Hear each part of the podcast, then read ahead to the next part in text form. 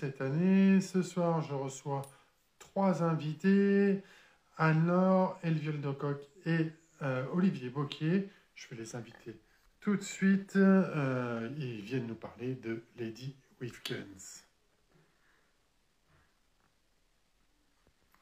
je les invite.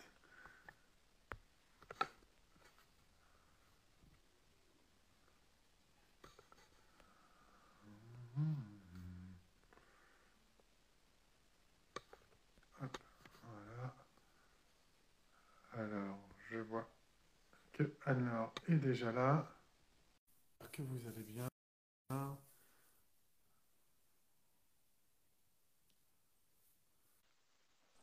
Salut. Salut Anne-Laure. Alors, j'ajoute Olivier. J'ai vu qu'il venait d'arriver à l'instant. Et elle vient aussi. Hop, hop, hop.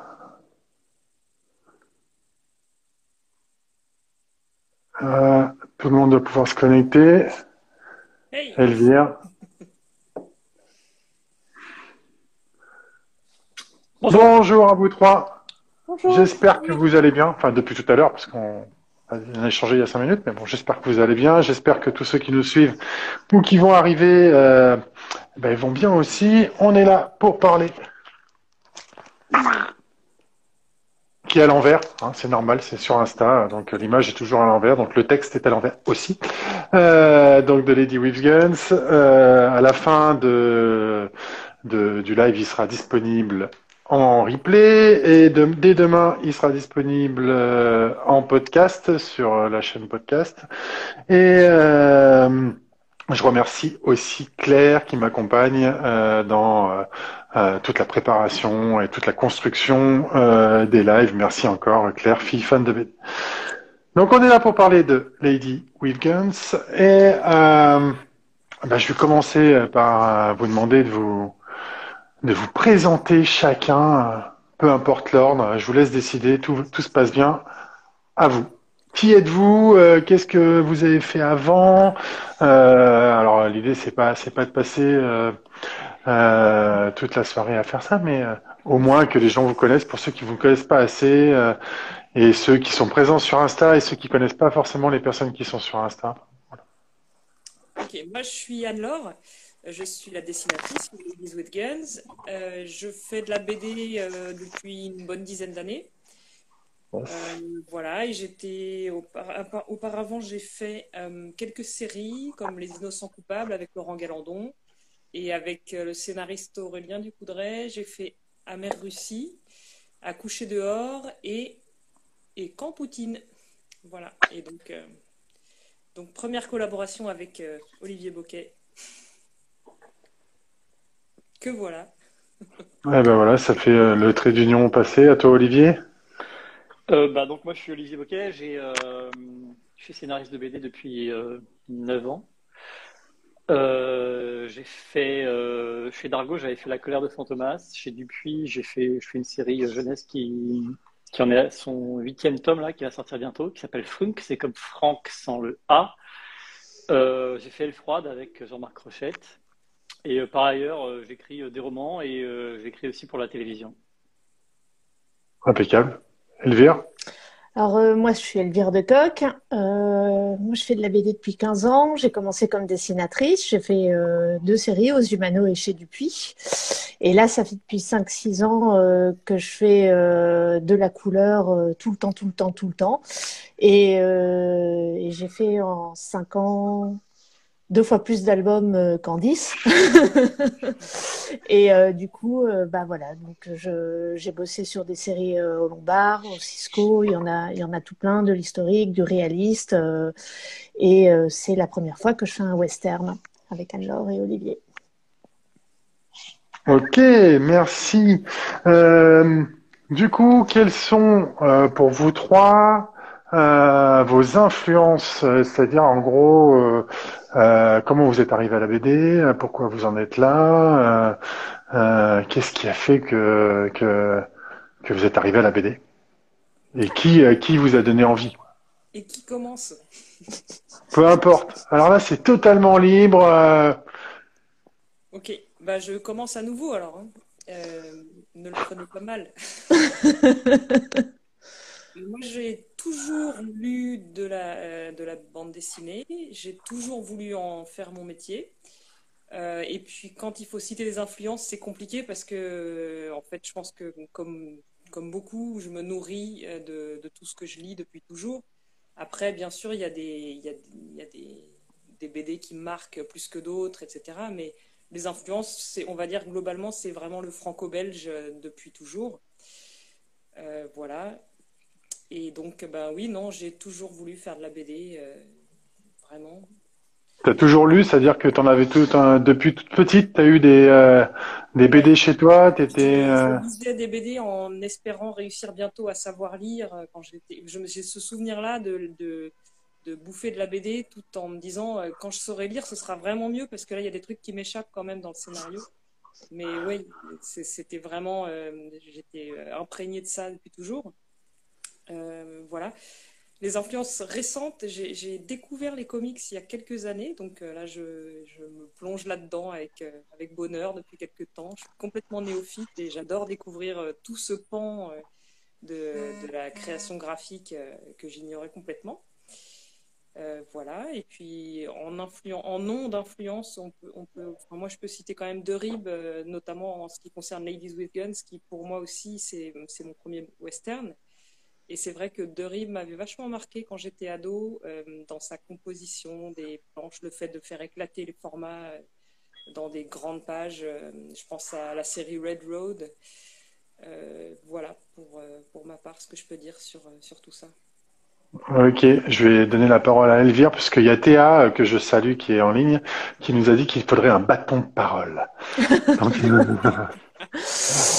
euh, ben moi, je la, la, BD, je suis un peu comme tout le monde, j'en ai toujours lu, mais ça a été euh, une révélation un peu tardive, plutôt à l'adolescence, parce que j'aimais bien le franco-belge et tout, et puis comme euh, pas mal de ma génération, je suis tombée dans, dans les mangas. J'avais toujours dessiné, mais à l'académie, du dessin plus, plus traditionnel, euh, modèle vivant, nature morte euh, et tout. Donc à la base, j'ai toujours eu un pied vraiment dans, dans les vieux trucs, dans les musées et tout les peintures et, et un peu comme beaucoup de, de personnes, j'ai découvert Akira euh, un petit peu après qu'il soit euh, sorti. Et puis là, je me suis dit, ah ouais, mais en fait, on peut faire ça aussi en bande dessinée.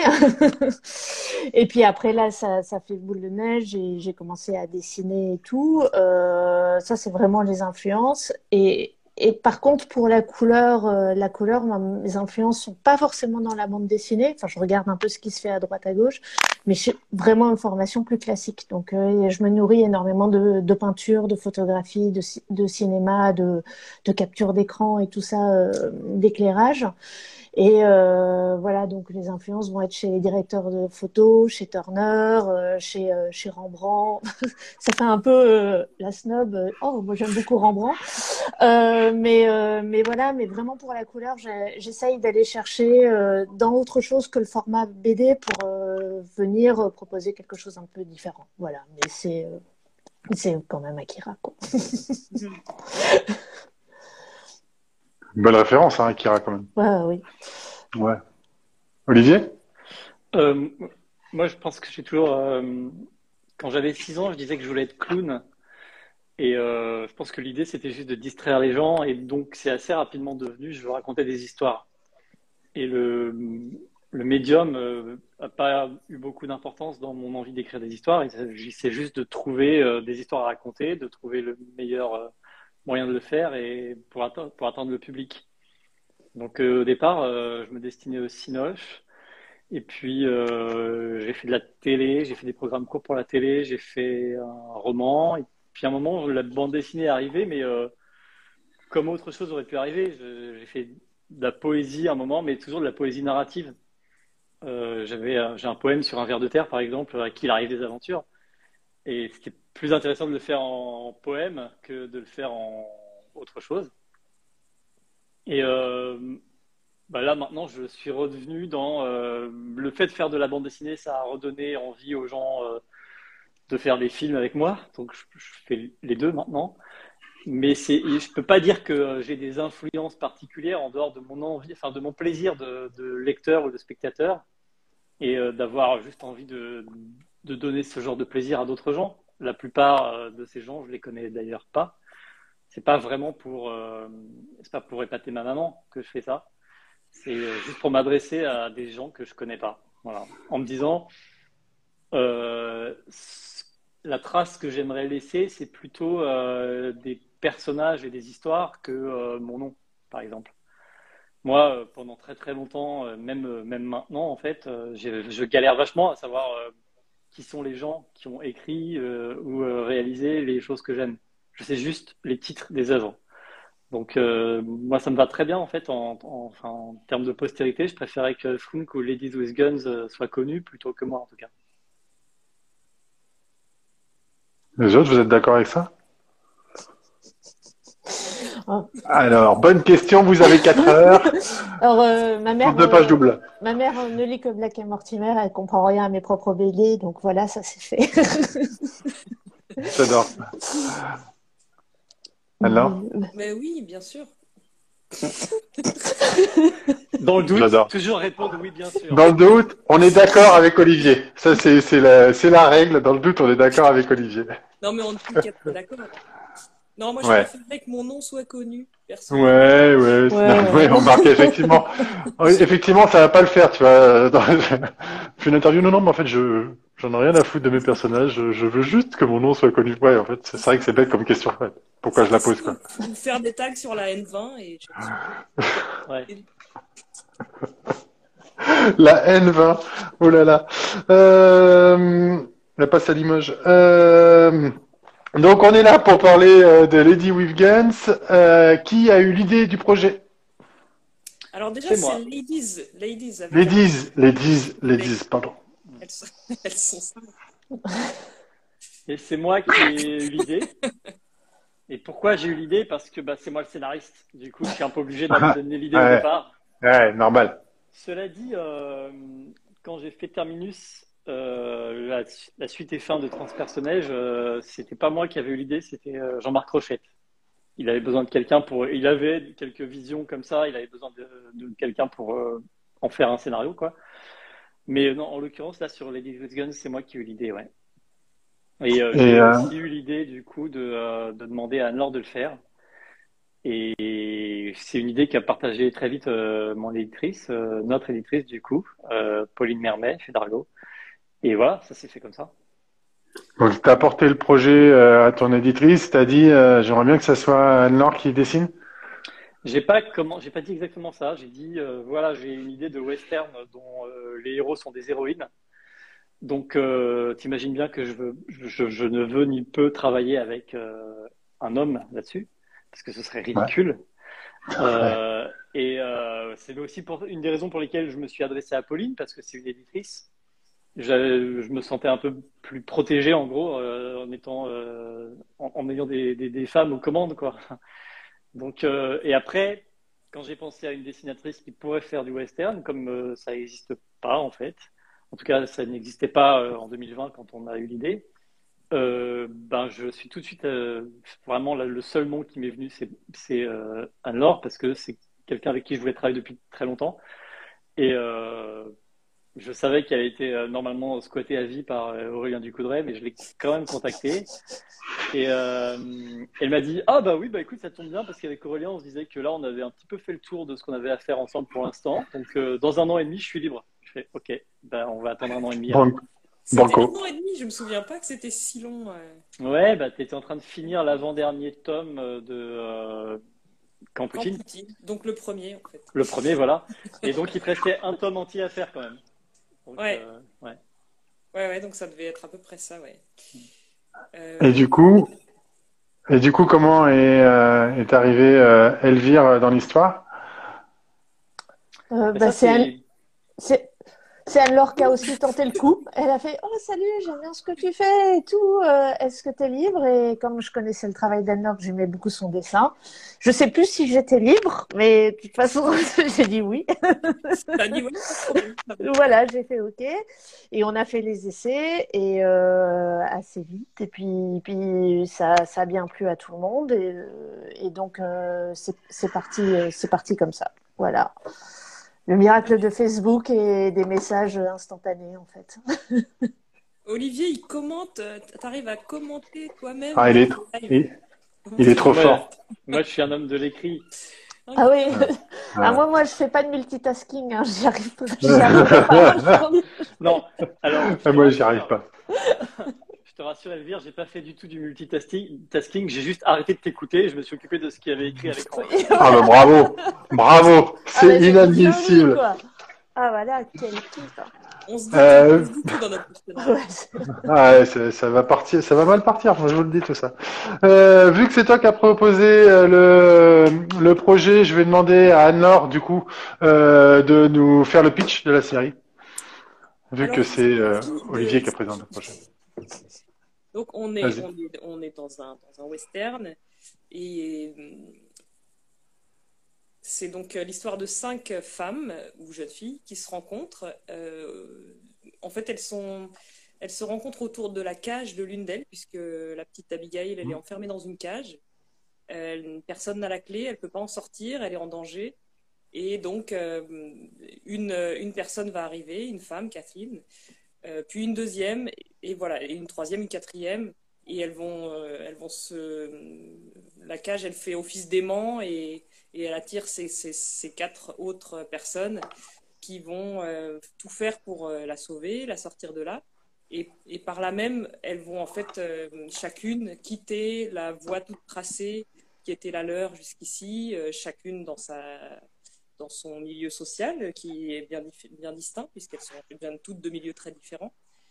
Euh, et donc voilà, à partir de ce moment-là, elles, quittent leur euh, le, le- ouais, la route tracée et ça va déplaire à- au reste de leur communauté en fait. Donc euh, elles se retrouvent en porte-à-faux de, de toute leur société. Ça, ça va? Je, je perds personne? Que Non, J'aurais c'est bon. pas dû me demander à moi. Ah, très bien. ouais, tout, tout va bien.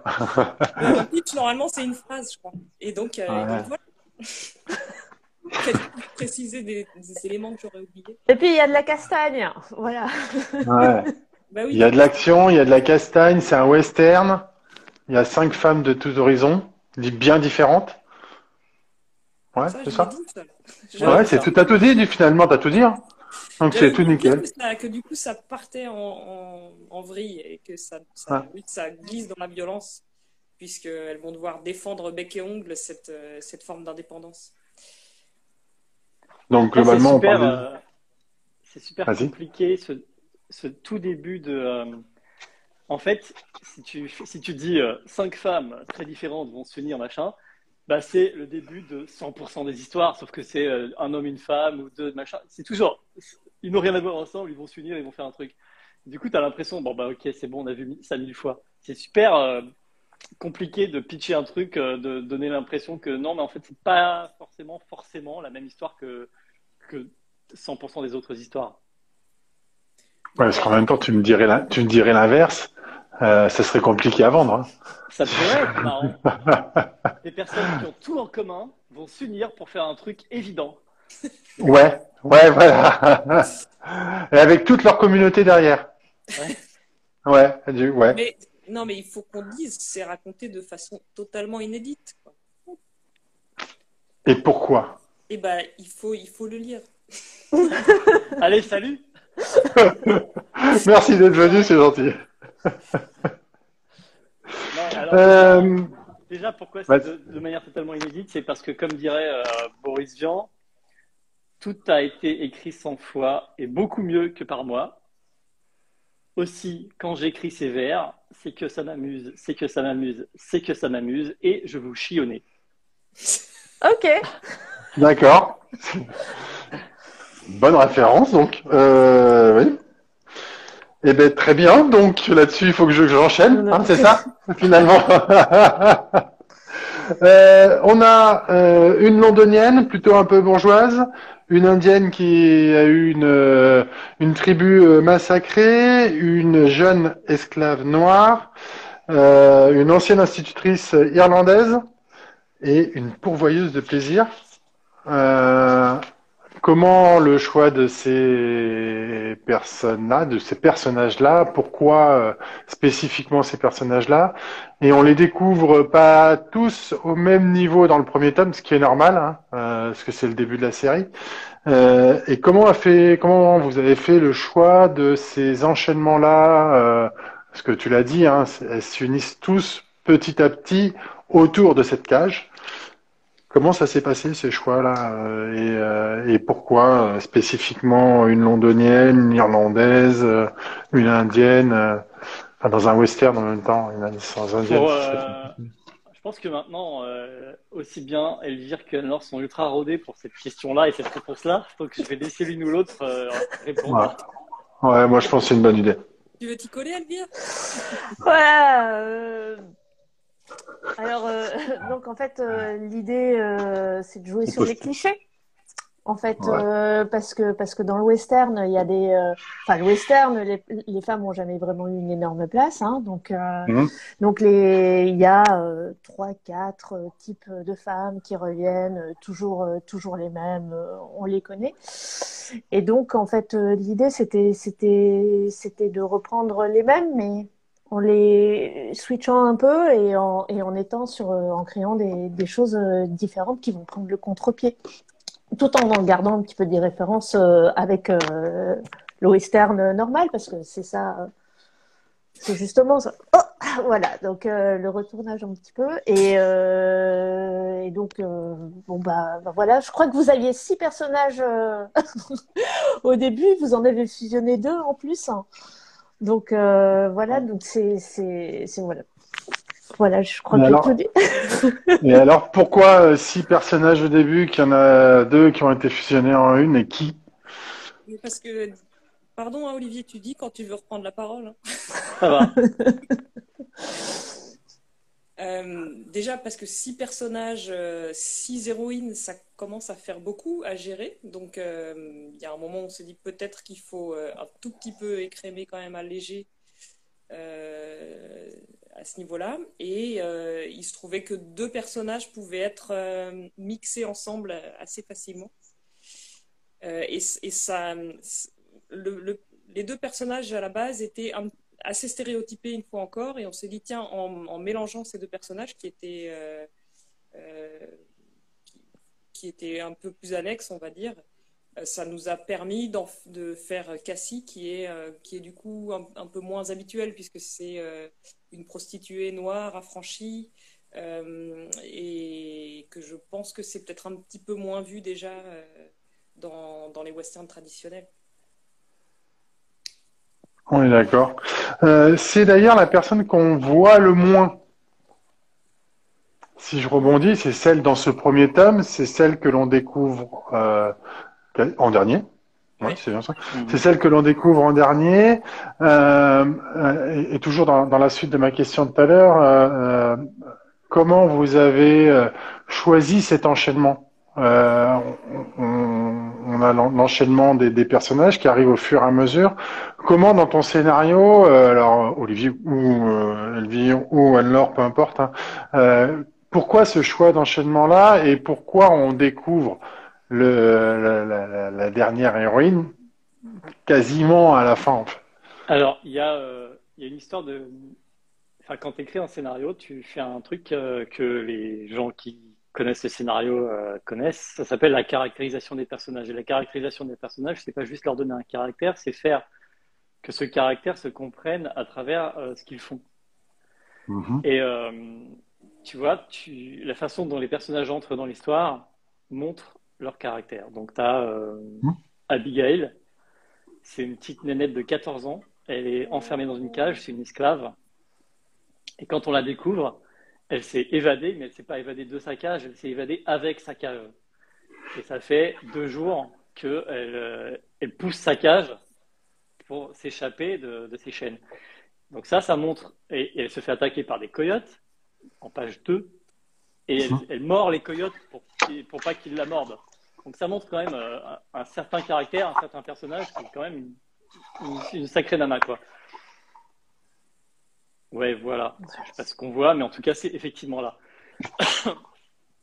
Ensuite, euh, as le, deuxième personnage qui arrive, on, se demande ce qu'elle fait là, mais elle a des raisons d'être là. Euh, elle arrive pour l'aider. Pourquoi? Parce que naturellement, euh, quand tu as quelqu'un qui est dans une cage, tu l'aides, mais en plus parce que cette fille, c'est, elle est très éduquée, elle est londonienne, et elle comprend, elle comprend pas un peu le, la sauvagerie de l'Ouest, c'est quelque chose qui est assez nouveau pour elle, donc elle reste assez naïve et assez... Euh, bon, tout est injuste pour elle, quoi. Et euh, la troisième qui arrive, c'est l'amérindienne, qui, elle, en veut à, cette, à cette londonienne complètement naïve, parce que juste elle est londonienne et qu'elle participe du coup au massacre de son peuple et à l'envahissement de, son territoire. Donc, à chaque, chaque action, tu vois, euh, tu fais venir un personnage qui a un, mobile pour être là, et ce mobile représente qui il est. Ensuite, quand il s'agit de libérer cette fille, euh, ben c'est pas possible. Euh, quand tu as une cage en métal, en acier au milieu d'une forêt, c'est pas avec un morceau de bois que tu vas l'ouvrir. Et euh, ben au bout d'un moment, il faut aller dans le village le plus proche et acheter une lime à ongles. Une lime à ongles, une lime à... c'est quand même un western très féminin. lime à ongles. Ouais, avec la lime à ongles, c'est super. Ça marche très bien. Effectivement, c'est à peu près une ongles qui leur refourgue l'épicerie. Ouais, c'est ça. Oui, il y a ce gag-là que le, gars à qui elle achète euh, la lime, il pourrait leur filer une vraie bonne lime à métaux très efficace, mais comme c'est des nanas, il leur file une pauvre lime nulle qui sert à rien en fait. Et euh, donc, on arrive dans ce truc où là, on a euh, une, une, quatrième, euh, une troisième femme en dehors de, de Abigail qui est dans sa cage, qui euh, intervient alors qu'elle ne devrait pas, qui se mêle de ce qui la regarde pas en fait. Donc c'est encore une troisième façon de montrer un personnage qui, qui a une grande gueule qui a rien à perdre, qui s'oppose aux, aux gens autour d'elle et qui aussi est dans une espèce de sororité, de solidarité féminine. Et la dernière qui arrive, la raison pour laquelle elle arrive le plus tard, c'est parce, qu'elle se cache. Elle se cache parce qu'elle fuit. Et elle fuit quoi? Et eh ben, Elle fuit euh, sa condition de prostituée. Elle a euh, décidé de partir avec la caisse. Et euh, du coup, elle a juste s'est planquée sous une, sous une bâche dans le chariot de, Daisy. Elle se retrouve là complètement par hasard et elle n'a absolument pas du tout envie de participer à cette aventure. Elle, au contraire des autres, elle est hyper indépendante, hyper égoïste et elle a juste euh, profité du voyage. Et ce qui va arriver va lui tomber sur la gueule et elle va être bien obligée de, réagir. Mais euh, ce serait elle, euh, elle serait pas là, quoi. Ouais, c'était c'était un moyen de s'enfuir, mais elle n'avait pas forcément vu le, la suite arriver, quoi. C'est ça. Globalement. Ok, l'histoire est censée se passer à Notting Hill. Euh, est-ce que c'est euh, bien euh, la ville qui se trouve dans le Missouri ou est-ce que c'était juste pour trouver un bon nom? En fait, c'était juste pour le nom parce qu'au départ, je m'étais dit, tiens, s'il y a un sous-titre à ce tome 1, ça pourrait s'appeler Coup de feu à Notting Hill. Voilà. c'est tout. D'accord. Ok. pas bien. Quoi. Ouais. Donc ok, bah voilà, donc euh, c'est pas à Nottingham dans Missouri, donc euh, voilà, c'est pas grave. C'était bien pour ça, hein. je le crédit, c'est bien pour ça. Euh, donc tu fais beaucoup de jeux de mots, quoi, du coup, finalement. Ouais, je peux, je peux pas m'en empêcher, ouais. ouais. Celui-là, il était bien caché, du coup. ouais, il était bien caché là, il faut, il, faut le, il faut le voir, il faut le détecter, quoi. Il faut faire exprès de le, repérer. D'accord. Et du coup, euh, euh, du coup, ça en revient à une question. Euh, souvent, on cache, quand on en discute avec les auteurs, souvent on cache des, des petites particularités ou des choses ou des personnes de sa famille ou des. Il y en a qui sont cachés au niveau du dessin, Anne-Laure? Non, personne. Désolé, la famille.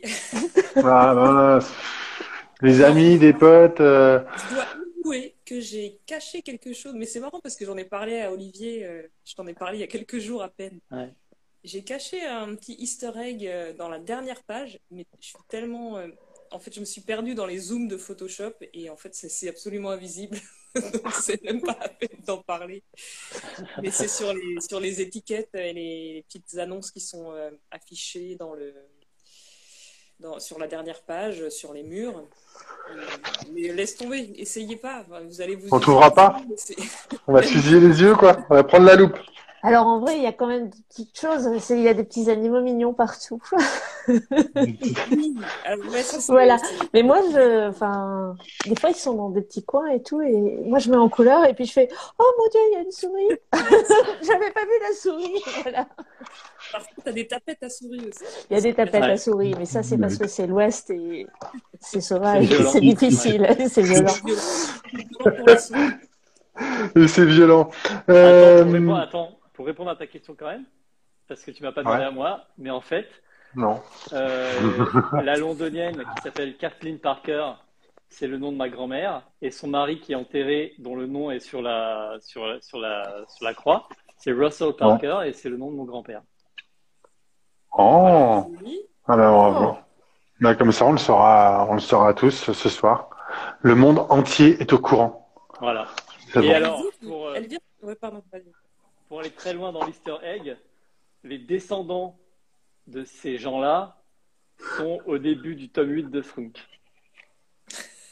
Les descendants de ces gens-là sont au début du tome 8 de Frunk. Euh, alors, je dois pas avoir le 8. Non, parce qu'il n'est pas encore sorti. Non, non mais, je, mais je regardais en tête les, numéros que j'avais, mais je n'ai pas, c'est pas celui-là. C'est le Olivier Cinématique Universe, quoi. C'est ça, C'est ça, en fait. Le OCU. Ouais, voilà. Donc, euh, il y, a, y a Véro qui dit qu'il manque des canards et que euh, tu es le roi des calembours. Ouais. Ok. No comment. Euh, Est-ce que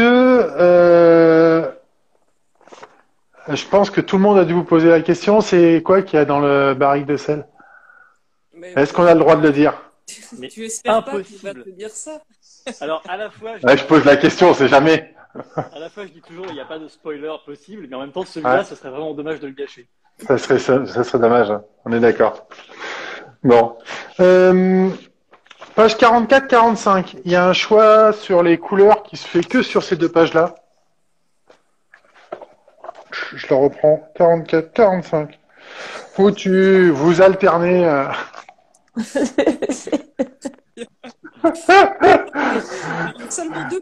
Même, même sur Insta qui vient juste d'installer, parce qu'il faut quand même le dire, euh, Olivier c'est le roi d'Insta, il vient juste de l'installer et euh, il fait il fait des calembours sur Insta. Donc tout tout va bien.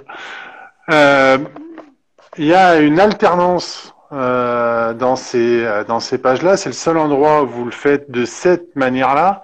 Euh, euh, pourquoi ce choix-là et pourquoi sur ces pages-là? Pourquoi à ce moment-là? Quel, quel est le but dans l'histoire? Alors déjà, si on le faisait partout, ce serait sûrement assez chiant à lire. Ouais, je suis d'accord. Une double page, ça suffit. ouais, en, oui. en, plus, en, par contre, par contre, ce serait pas mal, par exemple, pour jouer aux échecs. En roue libre, il est, il est en roue libre. C'est bon. Je sais pas comment on va terminer, mais tout va bien se passer. Il nous reste combien de temps là?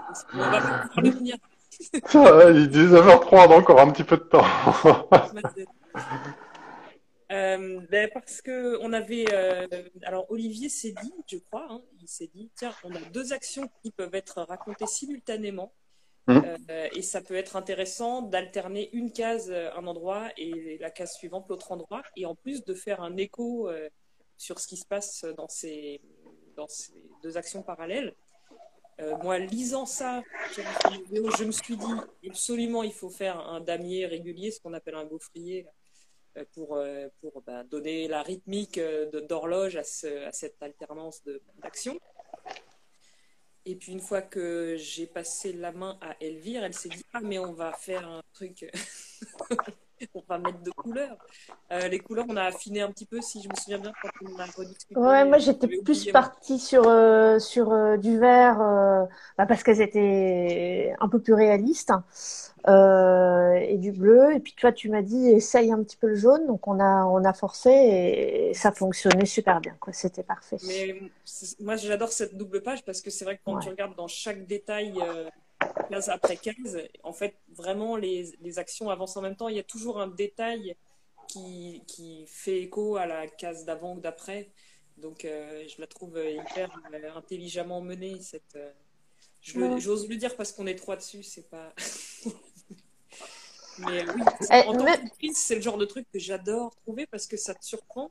La page d'avant, tu n'étais pas du tout dans une narration rythmée comme ça et, et codifiée comme ça. Et donc, c'est des, des, moments où et on essaye de faire ça à plusieurs endroits dans notre récit, euh, de, de, créer des moments où tu es vraiment étonné en tant que lecteur ou lectrice parce que euh, la rythmique change, euh, le, les, les, codes changent et que donc tu, tu reprends tes marques de la même façon, j'aime beaucoup la façon dont Olivier, tu, tu es pas du tout linéaire dans ton récit et qu'au contraire, tu utilises énormément des flashbacks ou des, actions ailleurs pour et sans donner d'indication scénique là de, didascalie. oh, pas mal. parce que bah, c'est des petits moments de... où on est un petit peu déstabilisé quand on lit une BD comme ça. D'ailleurs, j'ai connais une personne qui a rien compris euh, voilà, c'est un, monsieur qui a bientôt 80 ans, il n'a rien pigé, il a dit je n'y arrive pas, on ne comprend pas, il y a un moment on est à un endroit, la page suivante, euh, ils ne répondent pas à la question, on est ailleurs. Mais moi en c'est ce que j'adore et j'espère ne pas être la seule. De, la, même manière, euh, du coup pour rebondir là-dessus, on a 14 pages à partir de la 49 euh, en, où on rentre dans un, dans un moment où, où il y a pas mal d'actions, où ça, ça, tire dans tous les sens.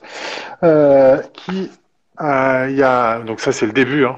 je ne vais pas tout montrer parce que sinon c'est pas marrant. Euh, le fond est noir. Euh, on, le, même le découpage est totalement, euh, voilà, il, évolue, c'est-à-dire que le changement ne se fait pas que sur le fond noir, le changement se fait sur la dynamique telle que tu l'as expliqué tout à l'heure.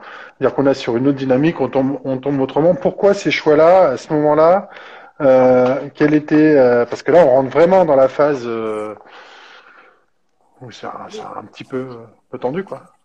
Euh, alors parce que c'est un moment où, où tout bascule, où ouais. là, ils font face vraiment à une, un déchaînement de violence. Et, euh, et donc, euh, il fallait vraiment le marquer euh, au niveau du traitement graphique. Donc, j'ai utilisé tout ce que je pouvais, tous les accessoires et tous les outils que j'avais pour, pour marquer ça et pour, le, pour y participer. Et voilà, et faire monter cette émotion de, de, de l'explosion de leur, de, de ce moment-là, quoi. Donc euh, oui, bien sûr, plus, enfin, plus de marge, plus de, plus de repères euh, orthonormés, hein, des cases, euh, enfin des cases qui sont plus droites, comme on dit, ouais. et des bois. voilà. c'est toi qui, c'est toi qui t'enfonces toute seule avec des mots comme orthonormé. Bon, je te rappelle que tu t'adresses à des vecteurs de BD. Les cases ne sont des parallélépipèdes rectangles. voilà. Ben voilà, donc, bah, les onomatopées qui prennent le dessus aussi, euh, et puis la couleur qui explose aussi les sons euh, bah, pour, pour soutenir ce, ce, moment. Et donc oui, hein, moi c'est une, une, séquence que j'adore aussi parce que Olivier nous a quand même créé 14 pages de huis clos, euh, d'attaque dans une pièce avec des gars qui rentrent euh, euh, les uns après les autres et puis qui se font refouler comme elles peuvent. Donc euh, ça, c'est une, une, super séquence. Quand je l'ai lu, je me suis dit, mais waouh, ça va être génial. Ah oui, euh... Au niveau des couleurs aussi, euh, il y a du budget explosion. et, euh, et, donc c'était c'était c'était chouette aussi de, de venir de jouer aussi avec l'extérieur qui est plus bleu, l'intérieur euh, qui va être dans des tons plus chauds. Donc du coup on peut guider aussi euh, un petit peu le, le, regard en, en, jouant avec de, de, de la profondeur, d'avoir des éclats de lumière à l'extérieur sur le bleu, à l'intérieur revenir avec des petites touches et tout. Donc c'était super chouette à faire à, à ce niveau-là quoi. Comment, on... comment vous avez tracé Comment Je demandais si Olivier aussi, tu t'es éclaté à l'écrire la séquence. Ah, moi, c'est le genre de truc où je suis très. Euh... Ouais, j'aime bien faire ça. J'aime bien mettre des, des personnages dans des. J'aime bien pousser à l'extrême le bouchon, en fait. Ce qu'on appelle, euh, en théorie du scénario, on appelle ça euh, to milk. Ça veut dire traire le lait de la vache, mais à fond, c'est-à-dire l'estorer complètement. Donc, quand tu as une situation, tu peux la régler très vite en deux pages. ou alors tu peux euh, aller à fond, à fond. Tu, tu, dans, typiquement, dans une situation comme ça, tu as envie quand même que le lecteur ou la lectrice, à un moment, se dise c'est pas possible, il n'y a aucun moyen pour qu'elle s'en sorte. Et arriver à donner de la jubilation dans la façon dont les choses se passent, euh, s'enchaînent. Et donc, c'est vraiment une, une, alchimie entre le scénario, euh, le dessin, la couleur. Il faut que tout fonctionne pour que ça fonctionne.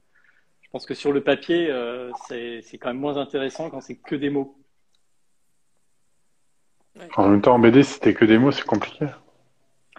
Il y en a qui l'ont fait. Hein. Tu sais, il y a une BD sans, sans images là, où il n'y a que les bulles, les strips. Je ne sais plus comment ça s'appelle. Euh, je suis en train de chercher. Il y a, ça? Ouais. je ne sais plus comment ça s'appelle, mais ça doit s'appeler genre. Euh, je le retrouverai, mais c'est vraiment c'est des strips, c'est des, des, trois cases, et puis tu n'as que les bulles sur des fonds blancs. Et euh, les dialogues, tu imagines très bien qui sont les personnages et ce qu'ils font. Hein. D'accord. Donc ça peut marcher alors. Ça peut, mais c'est un peu. Ouais. Pour un western, ça peut, être ça peut vite être chiant quand même. un petit peu de Ouais. tu, tu m'étonnes. Euh, combien d'albums, combien, combien, combien, je vais y arriver. Euh, vous avez prévu combien de euh, numéros? C'est grave. Combien? Normalement. Combien de tomes? Combien de tomes? Normalement, ce sera au moins 3. Enfin, ce sera au moins 3, ça c'est sûr. Euh, on est déjà presque à la fin du, deuxième, d'ailleurs, euh, en termes de fabrication. Après, euh, moi, je, pense qu'on aimerait bien que ça, continue, mais ça va vachement dépendre du fait bah, des, ventes, en fait, tout simplement il faut être réaliste. Si le tome 1 se vend moyen, le tome 2 un peu moins bien et le tome 3 pas du tout, on va pas continuer. Mais si c'est l'inverse qui se passe, ben, ce serait vraiment cool de, continuer. En même temps, la fin de ce, western, quoi qu'il arrive, ne sera pas une fin qui ferme toutes les portes. C'est souvent le cas dans les westerns. Tu as un peu, le, tu vois, as la fin à la et Luke, où le cowboy solitaire s'en va au soleil. Bon, bah là, il y aura un truc il pourrait y avoir une ambiance un peu comme ça en fin de tome 3, quoi qu'il arrive. Avec la possibilité, si on sait qu'on va faire un tome 4, de mettre un cliffhanger de malade ou pas. D'accord. Donc du coup, on termine sur, on terminerait un cycle sur le tome 3 ou est-ce que euh, c'est pas tu vous réfléchissez pas en termes de cycle et potentiellement repartir sur un cycle de 3 si ça fonctionne? Euh, moi, je suis revenu des cycles hein, parce que euh, Frunk, euh, on l'a un peu structuré comme ça. On, a fait, on devait faire trois albums pour le premier cycle, on en a fait finalement quatre. Et puis maintenant, bah, il faut que je fasse un genre de deuxième cycle qui était censé être en quatre, qui, sera en cinq. Mais au bout d'un moment, quand les histoires se, quand les histoires s'allongent, il y a un moment, c'est pas, pas très, c'est juste des choses qui s'enchaînent les unes avec les autres. C'est un peu, tu vois, pratiquement, c'est juste parce qu'il y avait une question de durée et de changement de décor qu'ils ont fait euh, une césure entre Retour vers le futur 2 et 3. Et finalement, c'est un seul film. Tu vois? Et donc, euh, moi, de, la même manière qu'on n'a pas mis de sous-titres à l'album, on met juste des numéros, je pense qu'on va pas non plus euh, vendre ça comme des cycles. Je trouve ça un peu. Sauf si on fait comme Undertaker, ce qui est aussi une option, qui lui fait des, des diptyques et euh, hmm. comme ça, tu as une histoire en deux tomes, et ça, c'est cool parce que les gens, ils peuvent en prendre une et pas toutes. On verra bien comment on continue. Ok. Euh, les premiers retours sont plutôt sont plutôt positifs, plutôt enjoués de ce que j'ai pu voir euh, sur les réseaux. Ça fonctionne bien. Il y a eu beaucoup de retours les pro, dès les premières journées. Euh, et à ce sujet-là, vous n'avez pas du tout tous les trois la même approche. Euh, je, je, ressors un petit peu de la BD. Vous n'avez pas du tout la même approche de l'utilisation des réseaux. Euh, Anne-Laure, il n'y a pas longtemps, je crois que tu as ouvert ton compte Insta euh, pour euh, Instagram notamment. Euh, Olivier, il n'utilise pas Instagram ou pas beaucoup. Elvire, c'est la personne qui utilise le plus Instagram. Tu as à peu près 400, 400 publications, je crois, 398, je crois, ça. comment vous utilisez en règle générale euh, les réseaux et pourquoi vous les utilisez et, euh, et voilà. Je me lance. Ouais. Ah, bah, allez, j'y vais. Ben, euh, Alors, euh, en gros, euh, Facebook, c'est la machine à café euh, du monde de la bande dessinée. Ça s'est fait comme ça. Je sais pas très bien. Enfin, tout le monde y est, donc on est quand même pas mal sur Facebook parce que soit on bosse tout seul et tout. Donc c'est l'endroit où en fait on communique un peu tous, où il se passe des choses professionnellement aussi dans les échanges. Donc par exemple, ça, me- ça me semble difficile pour moi de pas être sur Facebook. Et euh, je pense aussi euh, qu'il y a beaucoup euh, d'auteurs de bande dessinée qui sont sur, sur Facebook et qui ne comprendraient rien à Instagram ou, Twitter, parce que voilà. Et, et Instagram, moi, ça me permet de poster des dessins parce que je continue à dessiner un petit peu à côté. Et puis, euh, puis bon, bah oui, oui, c'est une manière. Ouais, de... c'est pas vraiment de la promo, c'est c'est pas du réseau parce qu'on fait quand même beaucoup de blagues et de jeux de mots aussi, mais euh, mais du coup euh, c'est ouais, je pense qu'on peut plus faire autrement euh, que avoir un, un compte Instagram et tout. Mais il y a des gens qui font sans et ça se passe très bien aussi. Voilà, mais moi je l'envisage pas. Après, il y a des périodes, voilà, pendant un mois, je vais être à fond, et puis pendant deux mois, je vais faire trois postes euh, à peine, euh, voilà, parce que c'est un peu fatigant aussi, quoi, euh, la dépendance au réseau. Et c'est du temps aussi. Ouais, c'est énormément de temps. J'en ai consacré beaucoup pendant un petit temps, ça m'a servi. Maintenant, euh, j'ai le droit euh, d'avoir un peu des vacances. Voilà. Impeccable.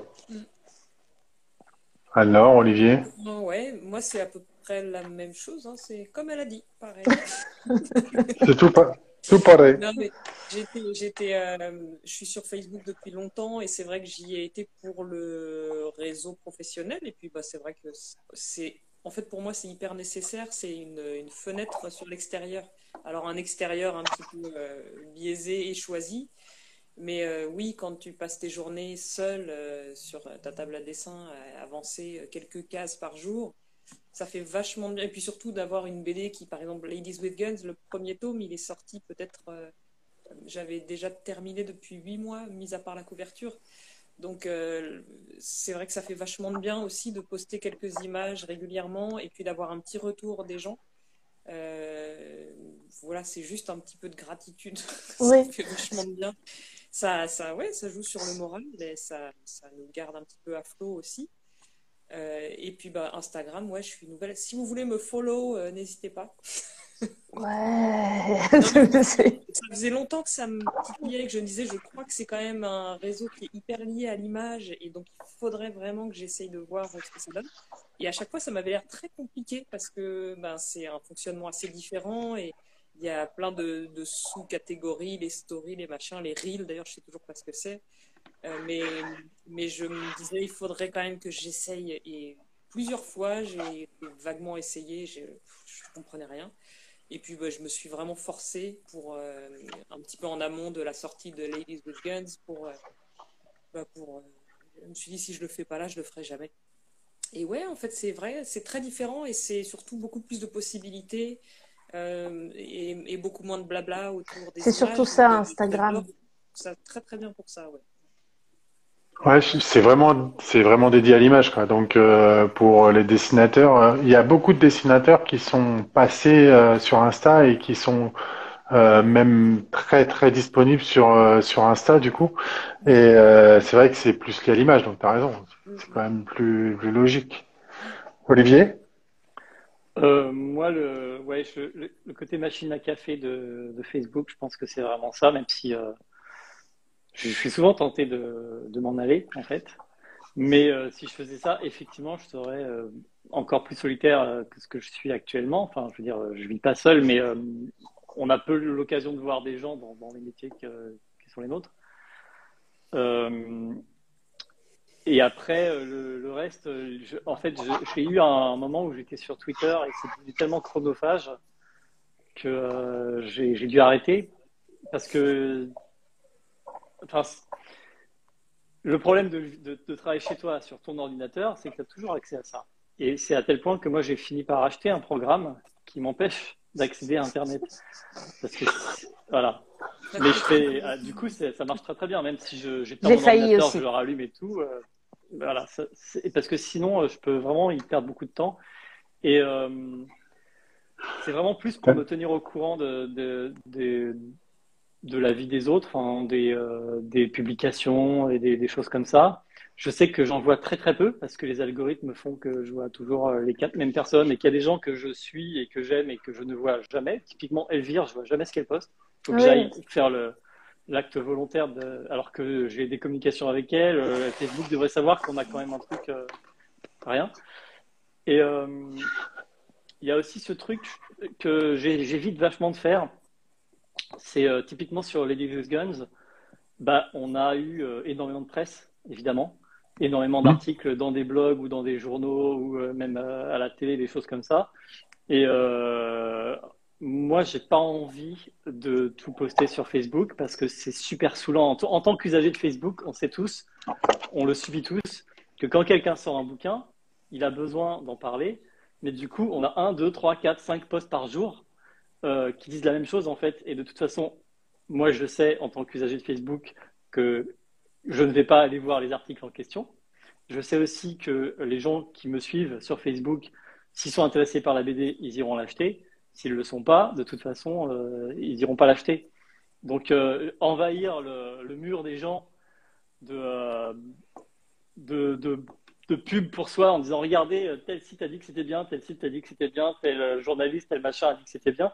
Je trouve que c'est juste prendre du temps aux gens et euh, c'est de la pollution euh, visuelle, sonore et tout ça. Donc moi, je suis vachement en retrait par rapport à ça. Je fais bon, un jour, un, jour, on va vous poster un petit, euh, un petit résumé avec des jolies phrases de critiques positives. De toute façon, en bande dessinée, il faut pas se leurrer, il y a quand même très peu de gens qui prennent le temps de faire des critiques négatives. Donc globalement, c'est pas difficile d'avoir des critiques positives puisque ceux qui, parlent de notre travail, c'est pour en dire du bien en général. Ça, c'est cool. Hein on est vachement protégé quand tu commences à faire autre chose, genre du roman ou de la, de, la télé ou du cinéma, tu peux vraiment te prendre des, scuds.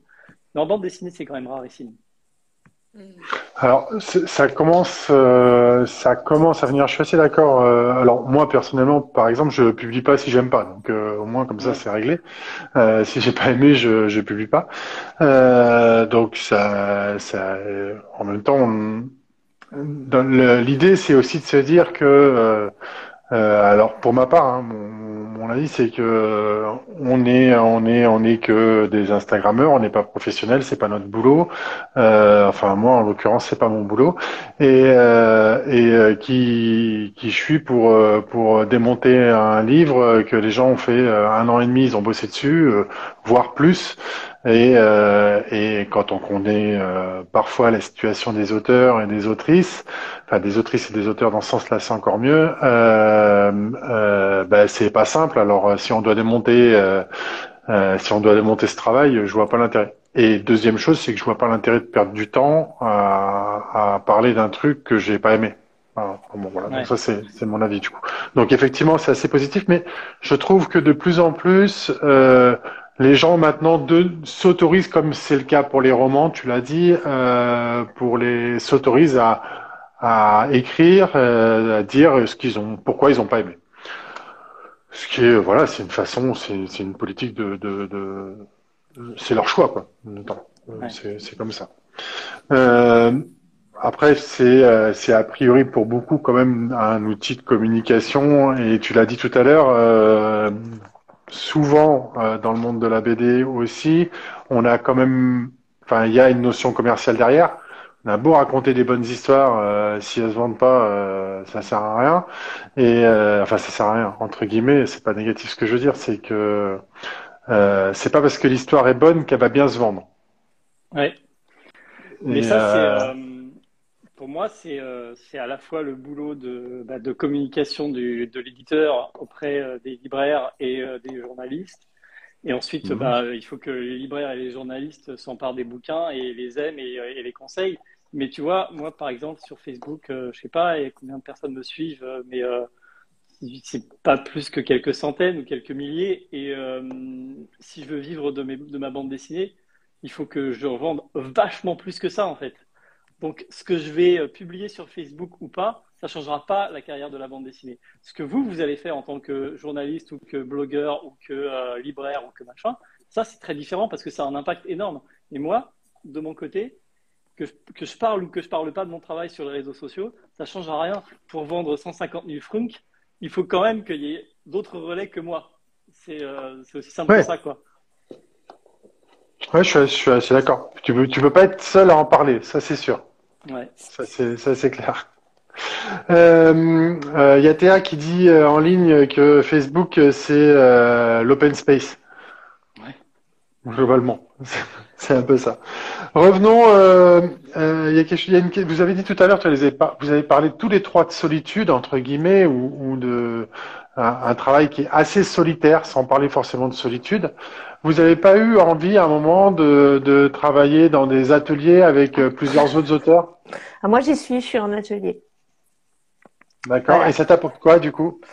Ah, je pourrais plus vivre sans. Donc là, les deux années euh, qui sont qui se sont écoulées, on a été obligé de rester euh, à la maison. Euh, ça a été un petit peu compliqué à certains moments. Il y a des vieux démons du travail à la maison qui sont qui sont remontés à la surface, quoi. Euh, ouais, bah ça va faire huit ans, huit ans que j'y suis, peut-être même neuf en fait. Et, euh, et vraiment, c'est la solution qu'il me fallait quoi. Je fais pas partie des gens qui ont une espèce d'autodiscipline. Euh, voilà, j'ai besoin d'un cadre et, et ce cadre, j'ai pas réussi à le créer à la maison, donc je l'ai créé en atelier avec euh, avec euh, avec des gens. Et, euh, et, voilà, il y en a certains avec qui je suis en... C'est même pas engueulé en avant, quoi, donc euh, c'est cool. Alors, Olivier? Euh, Moi, je suis très bien toute seule chez moi.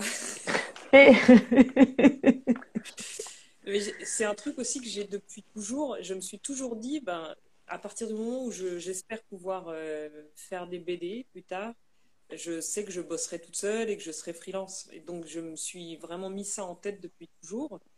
Et ça n'a jamais été compliqué ou douloureux. J'ai toujours su que bah, c'est comme ça que je fonctionnerais, euh, de bosser euh, seule à la maison. Après, la vie de famille et tout ça fait que c'est vachement bien aussi d'être tranquille quelques heures à la maison. parce que là, j'ai pas pu me brancher un peu avant parce que j'emmenais le grand au foot et tout ça. Et finalement, ces moments de, boulot euh, tranquille la journée, euh, sont, je, les adore, quoi, d'être euh, au calme, au calme, seul. Donc non, c'est des moments que j'aime beaucoup. Voir, je... Et puis voilà, l'autodiscipline, moi, je l'ai naturellement, donc ça fonctionne bien comme ça. Olivier? Moi, j'ai, je, je, suis entre les deux en fait.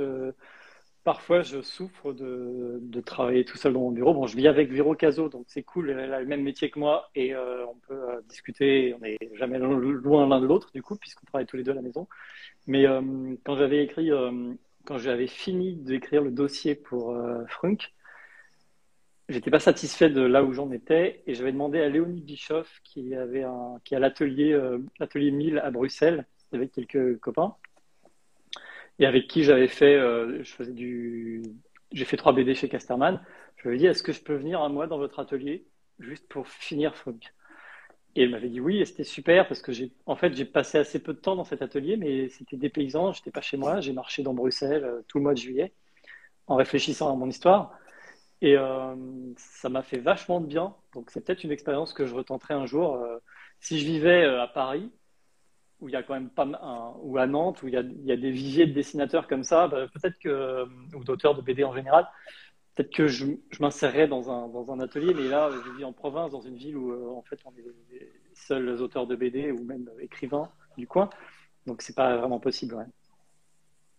D'accord. Revenons, euh, au travail sur Ladies with Guns. Euh, comment vous avez fait pour travailler à trois euh, parce que on sait que, euh, enfin, c'est pas toujours, euh, c'est pas toujours simple de travailler à trois. L'enchaînement. Comment vous avez travaillé ensemble sur ce projet? Quels échanges vous avez eu On dit trois, mais il y a aussi, il y a aussi l'éditeur qui, qui, a, qui, a, qui, a, son mot à dire. Enfin, ça dépend aussi la façon dont vous travaillez avec votre éditeur, mais souvent il y a l'éditeur qui, qui est là pour pour apporter un autre regard. Comment se passe, comment s'est passé votre travail sur cette série, euh, sur ce premier tome d'ailleurs et sur le deuxième qui est euh, quasiment terminé euh, Comment vous êtes organisé, surtout en cette période de pandémie? Comme, euh, comme en période de non-pandémie, en fait, parce que maintenant, enfin, tu vois, je pense que la question, elle, aurait pu se poser différemment euh, si la pandémie était tombée dans les années 80, parce que les, les, dessinateurs et les scénaristes, ils bossaient quand même un peu tous ensemble. Enfin, ils se connaissaient, ils s'envoyaient pas des fax et des courriers. Hein. Globalement, ils étaient dans la même ville. Euh, maintenant, euh, aujourd'hui, de toute façon, euh, pandémie ou pas pandémie, on s'envoie des trucs par Internet. L'avantage avec Anne-Laure, c'est qu'elle vit pas très loin de chez moi. et par exemple, sur la fin du tome 1, je, galérais parce que j'arrivais pas à faire rentrer ce que j'avais à raconter dans le peu de pages qui restaient. J'ai appelé Anne-Laure et je lui ai dit viens, viens, on le fait ensemble. Du coup, elle est venue une journée chez, chez moi et on a bossé ensemble le scénario et le découpage pour que ça tienne. Donc ça, c'était vachement cool. Parce qu'il faut préciser que Olivier, il finit pas ses scénarios. il, travaille par petites tranches. ouais, j'envoie quelques pages à j'envoie quelques pages à Anne-Laure et euh, elle me les envoie euh, storyboardées. On discute sur le storyboard. Et puis, en fait, ce qu'elle m'envoie me donne des. Enfin, je connais mon histoire, mais en découvrant ces personnages, en découvrant la façon dont elle les interprète, en découvrant des, trucs de même des accessoires qu'elle a qu'elle a rajoutés ou des bah, ça, ça alimente euh, le, feu de mon histoire et ça, ça la fait légèrement dévier, légèrement ou beaucoup. Et les personnages changent en fonction de, ce qu'elle dessine et les, situations aussi. Et euh, je travaille comme ça avec euh, tous les dessinateurs et dessinatrices avec qui je bosse. Et je pense que je pourrais pas bosser autrement que comme ça sur de la bande dessinée. D'accord, donc pas. Globalement, on bosse par séquence du coup.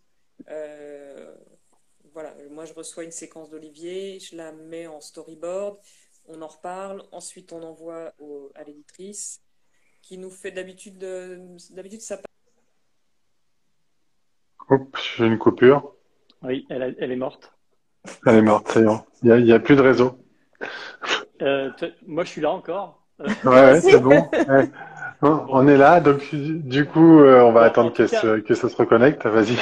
En tout cas, ce que, ce que disait Anne-Laure, c'était que effectivement, bah, il y a ce truc-là, mais ce qui est marrant, c'est qu'à chaque étape, il y a une discussion. C'est-à-dire que quand moi je lui envoie le scénario, elle m'appelle et elle discute. Euh, et même parfois, elle va contre moi. Elle n'est pas d'accord avec ce que j'ai fait ou elle me demande des explications. Donc euh, pour ça, c'est intéressant. Et quand je reçois son storyboard, c'est pareil. Il y a une discussion sur est-ce que c'est euh, bien ou est-ce que ça pourrait être mieux ou machin. Souvent, il y a des modifications par rapport à ce que j'ai écrit d'ailleurs dans le storyboard. Donc, elle est, enfin, c'est vraiment un dialogue constant. Et là, je sais pas, dans le top 2 par exemple, je lui ai envoyé euh, quelques pages dont j'étais très content. Et elle m'a appelé en disant mais moi je pense que c'est nul ça. Je comprends pas, ça va pas marcher et tout. Donc c'était, il y avait un peu un, il fallait que des fois il faut que je convainque Anne-Laure parce que euh, bah, elle est pas forcément euh, super chaude sur ce que j'ai écrit. Du coup on discute et on finit par se mettre d'accord. D'accord. Donc du coup Anne-Laure il a terminé ce que tu étais euh, ce que tu avais commencé parce que ça a coupé. Euh... Une de connexion. Et toi, du coup, Elvire, de ton côté, c'est plus qu'une grosse passe de, de couleurs. Hein, bah oui, effectivement, comme je suis un petit peu comme je suis sur d'autres albums en même temps, je j'adorerais être euh, au même au même rythme. Euh, mais c'est vrai que j'aime bien quand même avoir euh, quelques pages pour avoir une vision une vision euh, d'ensemble, puisque j'en ai un petit peu la possibilité. Alors moi, ce que je fais, c'est que je demande des instructions en fait par planche. Je, je lis le scénario, mais euh, comme il y a déjà un petit peu des différences, en fait, je considère que quand la planche arrive euh, chez moi, euh, donc la planche finie, elle est déjà le travail d'Anne-Laure et d'Olivier ensemble. Donc comme je suis sur beaucoup d'albums, enfin, j'ai lu déjà pas mal de, scénarios. Souvent, entre le scénario, je regarde la page, il y a, des petites différences. Donc, j'ai tendance à prendre cette, page-là. Bon, après, je lis pour les, dialogues et tout pour savoir ce qui se passe. Et donc, je demande à Anne-Laure et, Olivier euh, des instructions. Euh, s'il y a des envies, euh, des envies particulières, s'ils imaginaient quelque chose, euh, l'heure de la journée, les conditions météorologiques, euh, c'est des euh, voilà, c'est tout ça. Et par rapport à, à, tout ça, je viens avec euh, moi aussi mes propres envies et je et je propose quelque chose. Bon, des fois, je suis assez raccord avec les propositions, mais moi aussi, des fois, je me permets euh, de faire des surprises. Et donc euh, et donc euh, d'oser des trucs en disant bah si ça leur plaît pas je recommence quoi. Mais on... on va pas passer à côté d'une chouette ambiance peut-être un peu originale par, par timidité ou par trop de respect des, des, contraintes. Mais, mais par contre, j'aime bien avoir des contraintes parce que je fais partie de ces gens qui vont trouver des idées dans la contrainte. Donc, c'est-à-dire justement pour, pour rester dans ce qu'on, ce qu'on, ce, ce que mes euh, collègues, enfin ce que ce que vous voulez, et en même temps en me disant bah tiens en fait euh, si je mets cette couleur là, je suis toujours dans dans ce qu'il faut, mais là il y a peut-être euh, un petit switch et on peut avoir, on peut pas rendre un contre-pied et tout, et aussi surprendre le lecteur en ayant un, un décalage avec un massacre sous un grand soleil euh, ou quelque chose de très chaleureux sous la pluie. Je dis ça, euh, c'est un peu cliché comme ça, hein, mais, mais l'idée aussi, c'est, de créer des décalages à la couleur, de raconter une histoire à la couleur euh, elle-même, que je vais puiser un, peu, un peu dans tout ça, en fait. Mais c'est vrai qu'on n'a peut-être pas beaucoup parlé du fait que, on... enfin, notamment, c'est les couleurs là qui m'y font penser, on voulait vraiment euh, on était tous les trois partis sur l'idée de faire des, d'utiliser des couleurs très pop, très, très lumineuses, euh, parfois inattendues, pour justement aussi réveiller un petit peu le genre, et dépoussiérer un petit peu le genre de western. Je crois qu'on n'en a pas des masses parlé, mais c'est un peu notre euh, ligne de conduite aussi. on ne voulait pas faire comme, comme ce qui avait déjà été fait, donc ça, faisait partie de nos, nos, de nos souhaits, quoi à tous les niveaux. Je pense qu'on essayait de renouveler un petit peu ça euh, au niveau du scénario, du dessin et de la... Est-ce que, euh, euh, du coup, Olivier, parfois, est-ce que tu as été surpris par la proposition, surpris dans le bon sens en disant, ouais, je l'avais pas vu comme ça, mais finalement, euh, euh, finalement, euh, donc Anne-Laure, du coup, avait raison de te proposer comme ça. Et à l'inverse, Anne-Laure, pareil. Est-ce que tu as été surpris, ou Anne-Laure et Olivier, est-ce que vous avez été surpris de du choix d'Elvire sur la notion des, couleurs, peut-être à certains petits moments ou à certains endroits où vous attendiez pas du tout à ça et vous dites, ah ouais, en fait, tu as raison, l'inverse. Ouais, il y a plein de moments où j'ai été surprise par la couleur et par le scénario.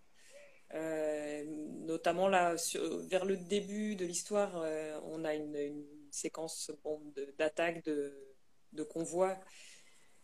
Et Elvire, je ne sais plus dans quelle mesure on en avait parlé avant, mais euh, Elvire nous l'a dans des coups de d'aube, façon rose.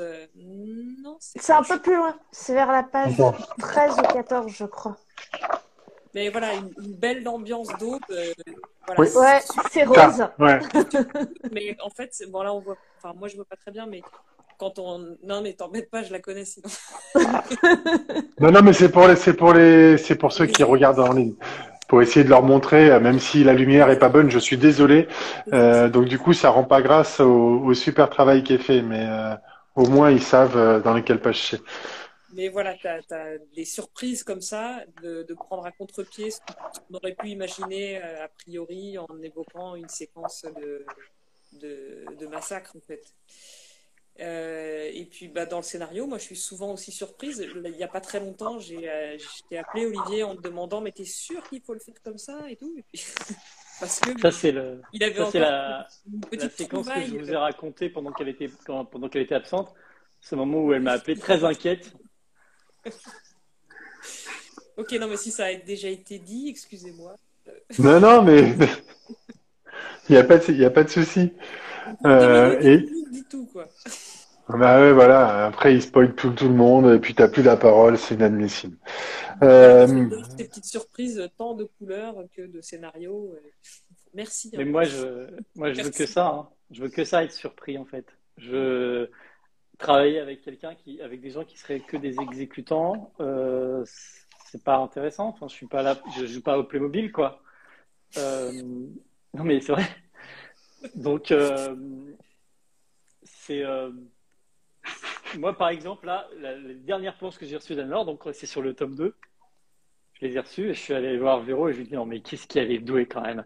Parce que elle arrive à extraire de cette espèce de bouillie infâme qui est mon scénario, elle arrive elle comprend exactement le sens et elle arrive par le, par le, par le dessin à le mettre en évidence parce que moi, je suis quelqu'un qui, euh, je suis un anglais. Enfin, mes parents sont, ma mère est anglaise et donc je suis vachement dans ce qu'on appelle l'understatement.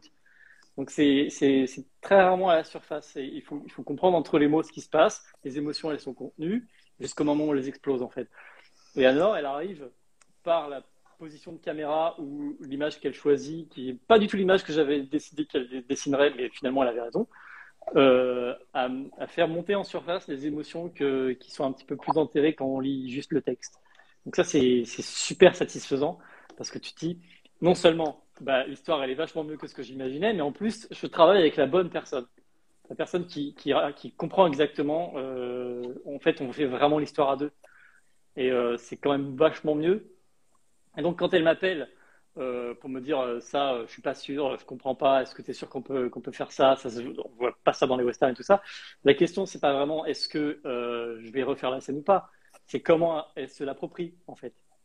Et une fois qu'elle a trouvé le, truc pour, pour l'intégrer dans son système à elle, ça roule. Ouais, c'est vraiment ça, je pense. Et toi, Elvire, il y a des moments où tu as été déstabilisée par des, par des pages?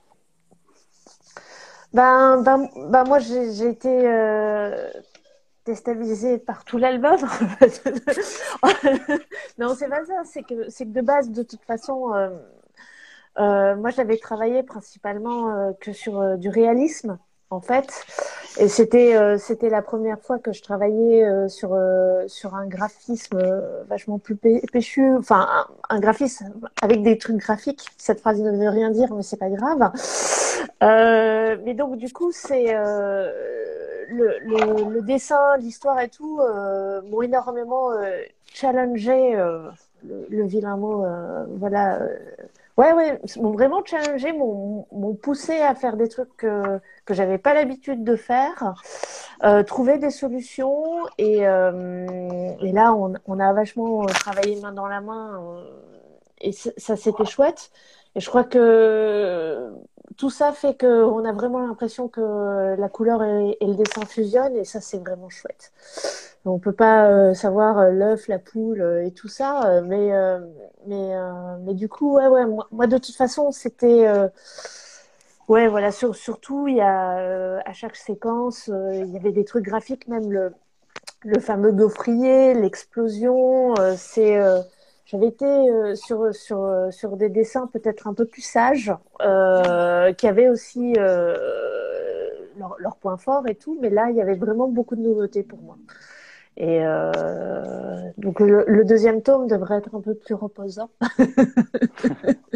enfin, le sera déjà. J'ai commencé et voilà, c'est euh, voilà. Il y a toute une, il y a toujours quand on fait un premier tome avec une avec une personne en tant que coloriste, il y a toujours euh, une petite grammaire euh, à mettre au point aussi. Euh, donc, il faut apprendre à se connaître, il faut apprendre à lire le dessin. et il y a, ce même travail exactement. Moi, Anne-Laure lit entre les lignes du scénario d'Olivier et moi je lis entre les traits d'Anne-Laure aussi pour, pour faire un truc. C'est comme une espèce d'effet domino sur la totalité. J'ai adoré moi collaborer aussi avec toi parce que j'avais, bah, depuis que je fais de la BD, je faisais toujours mes couleurs et ça faisait longtemps que je me posais la question de, de, faire appel à un ou une coloriste pour pour prendre ce relais-là. Et j'ai adoré, enfin, c'était pas évident pour moi non plus de, de lâcher la couleur, mais j'ai adoré cette expérience et puis le résultat, quoi. Vraiment, euh, il y a une, super valeur ajoutée. Et puis une, autre réflexion. Et donc ça, c'est super intéressant. Là où moi, j'aurais tout à fait su euh, comment j'allais faire au moment de dessiner, j'aurais su comment mettre en couleur et donc sans surprise. Euh, c'est vraiment le plaisir d'être surpris. Et puis, j'apprécie aussi de plus en plus le fait que bah, faut accepter d'être euh, parfois spécialisé dans quelque chose. Et je trouve que ça fait parfois des, des œuvres qui fonctionnent bien, fonctionnent très bien le fait d'accepter de, de, faire seulement une partie, la partie où on est peut-être le meilleur, et eh ben hop, on se, on se l'approprie vraiment et ça peut créer quelque chose de vraiment chouette. Je ne sais pas si vous me suivez. Est-ce que ça veut dire que sur, sur, tes, sur tes prochains projets, tu envisages de, de, de, lâcher euh, aussi la couleur? Moi? Oui. Euh, ben, J'envisage pas de prochain projet pour l'instant. Je suis à fond dans celui-ci qui me demande beaucoup d'énergie. Donc, euh, je vis un peu au jour le jour. D'accord. En, tout cas, moi, je n'ai aucun problème à lâcher le dessin. Je... pas de souci. Non, ça va. Ça pourrait être sur le découpage, euh, potentiellement. Olivier. Vrai que sur le découpage, mais c'est marrant parce que je, je, fais le découpage. Euh, je, suis, je suis ce genre de scénariste qui découpe case par case et qui rentre vraiment dans le détail de ce qu'il y a dans les cases. Mmh. Euh, tout en disant toujours euh, aux personnes avec qui je travaille, tu sais quoi, tu fais ce que tu veux. Et Anne-Laure se gêne pas. Donc, des fois, je me dis, est-ce que mon travail est si utile que ça? Je pourrais lui mettre que les dialogues et l'ambiance générale, mais je suis assez certain qu'elle a besoin de, de fonctionner. Enfin, je pense que les gens, les, les dessinateurs et dessinatrices avec qui je bosse, de toute façon, qu'ils fassent, que, qu'ils fassent exactement ce que j'ai imaginé ou totalement différemment, ça leur sert de, de, point de départ, de, planche d'appel, ce qui est écrit. Voilà. Donc je crois que je ne pourrais pas faire autrement. C'est clair que c'est super utile. Ça me donne vraiment ta vision sur cette séquence. Et après ça, effectivement, parfois, je, je, modifie des trucs parce que je le vois différemment, mais je tente autre chose parce que je sais que toi, tu le vois comme ça et qu'on peut aussi peut-être aller dans une autre direction mais ça me mm. donne, comme tu le dis, le point de départ. Euh, et souvent, je te suis quand même. non, quand même, oui. Il ne faut pas exagérer, mais oui. euh, ok, c'était, c'est très intéressant, euh, je trouve, de, de, voir un peu comment vous, vous, vous travaillez, comment vous échangez et, et quels sont justement les, les points de où justement il y, a, cette liberté entre guillemets entre les deux, une liberté qui est contenue bien sûr, mais une liberté qui permet de faire des ajustements. Et euh, je trouve que c'est intéressant. Autre chose qui est très intéressant dans cet album, je trouve qu'il y a une grande place, euh, et je le dis euh, quand c'est le cas, mais il y a une grande place sur pour toute la partie euh, des, euh, des bangs, euh, de, de l'écriture, du choix de la police, du choix de la façon dont, dont on travaille. Est-ce que la façon dont on met les mots en exergue en fait dans l'histoire? Euh, je viens de faire tomber toutes mes feuilles, ça fait que du coup sur l'autre bout là-bas j'ai perdu la moitié des questions qui me restent à poser, c'est pas grave. Euh, Est-ce que quelle importance ça a pour vous, aussi bien en tant que scénariste mais en tant que dessinateur et euh, coloriste? Bah, moi, Ouais, vas-y, pardon, vas-y. Pour moi, ça dépend des bandes dessinées, mais je sais que aussi bien sur, euh, enfin, en tout cas sur euh, sur cette bande dessinée là c'était un des premiers trucs dont on a parlé avec Anne-Laure. C'était il faut qu'il y ait des onomatopées, il faut qu'il y ait du bruit en fait. Il faut qu'on ait euh, les tympans qui éclatent comme dans une fusillade quand il y a une fusillade. Et ça a été un gros boulot d'appropriation de, la part d'Anne-Laure puisque c'était pas quelque chose euh, où tu te sentais super à l'aise, je crois. Non, je, ne mettais pas tant que ça d'onomatopée. Euh, en tout cas, j'étais, n'étais pas spécialiste du truc. J'en mettais quand c'était nécessaire, voilà, une fois de temps en temps. Mais c'est vrai que souvent j'essayais justement par le dessin de qu'on n'ait pas, toujours besoin d'avoir aussi le soutien, euh, on va dire, sonore. Donc euh, justement, je travaillais plutôt dans l'autre sens ces derniers temps. Et donc, euh, et en fait, c'est quand Olivier m'a dit on va faire de la bonne bédoche, ça a été, j'ai pris ça comme un, comme une sorte de leitmotiv. Je me suis dit bon, il faut se coller à ça. Et qui dit bonne bédoche dit quand même grosse onomatopée. Euh, et oui, parfois on avait vraiment l'envie que qu'on entende, qu'on entende les, bruits, quoi. Et il n'y a pas d'autre moyen que de les. ben, parfois, on, avait besoin que ce soit assourdissant, mais ça passe que par le visuel, donc il fallait trouver des moyens. Et oui, parfois, une onomatopée, elle est tellement présente qu'elle devient presque, presque abstraite euh, dans des coups de feu euh, répétés ou des trucs comme ça mais oui, des, plein de petites trouvailles ou astuces pour essayer de développer cette, euh, cet aspect-là euh, qui était euh, donc super important. Et, en fait, je pensais avoir fait un petit peu le tour, mais là, sur le tome 2, tu, j'ai encore plein de nouvelles onomatopées. Du coup, de chercher des, graphismes ou des façons de les positionner. parfois, volontairement, je mets toutes les onomatopées au-dessus des personnages pour qu'ils soient écrasés par le bruit. Euh, voilà, il y a plein de petites choses à trouver et puis on, je continue à fouiller dans, ce, dans cette au, infini. Et du coup, comment on travaille euh, côté euh, dessin quand il y en a plein comme ça, côté color, euh, colorisation quand il y en a plein comme ça, là, quand on, on a une explosion, comment tu le traites?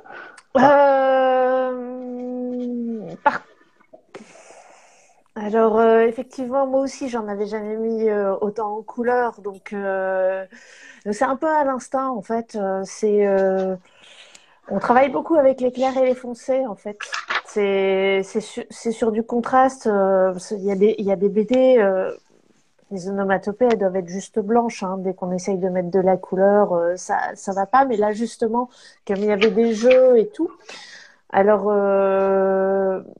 ah oui, oui, effectivement, dans, la page que tu as montrée, il y a des zones très claires. Donc, on, on, va jouer un petit peu sur, euh, sur, euh, sur des différentes. Euh, on va mettre le clair sur le foncé, on va mettre des traits légers rouges différents dans certains, on va faire des petits dégradés. voilà. j'ai essayé les trucs. En fait, on essaye jusqu'au moment où ça fonctionne, en fait. Mais, mais oui, oui, et des fois, on essaye des trucs qui fonctionnent pas. Donc j'ai essayé un bang violet qui nous a poursuivi très très longtemps. Et celui-là, il était trop disco, donc euh, il est redevenu orange. Euh... comme quoi, des fois, euh, on peut pas tout réussir du premier coup. Mais euh, ouais, c'est comme ça, c'est comme ça qu'on qu'on envisage les trucs, euh, en essayant en fait, aussi, parce qu'il y avait des choses à mettre au point de mon côté aussi à ce niveau-là. Ok, au-delà des ah, je, déteste ce mot, euh, il y a aussi le choix de la police, qui est important. Comme ça, je le dis pas, c'est plus simple. Hein.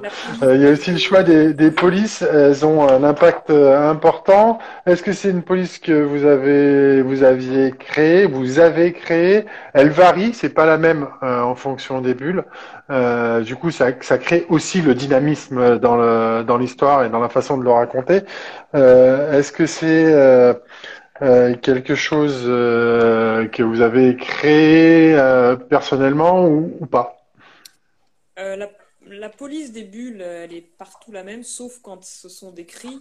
Euh, oui, c'est ça. Et là, là, je fais un lettrage à la main, en fait, pour tout ce qui est écrit, bah, pour, justement que ça, que ça procure un peu plus d'émotion, quoi. Pour véhiculer un peu plus d'émotion. Mais oui, sinon, les, les boules standards, c'est du lettrage informatique. Du lettrage informatique. C'est euh, quand tu dis que tu fais du lettrage à la main, c'est une, euh, une police que tu as créée toi et que tu reproduis ou est-ce que tu l'écris réellement? Tout ce qui est écrit, je, je, le, je le peins en fait. Je, je tu le peins le pinceau et je, je, je, le, je dessine les, les lettres. ok.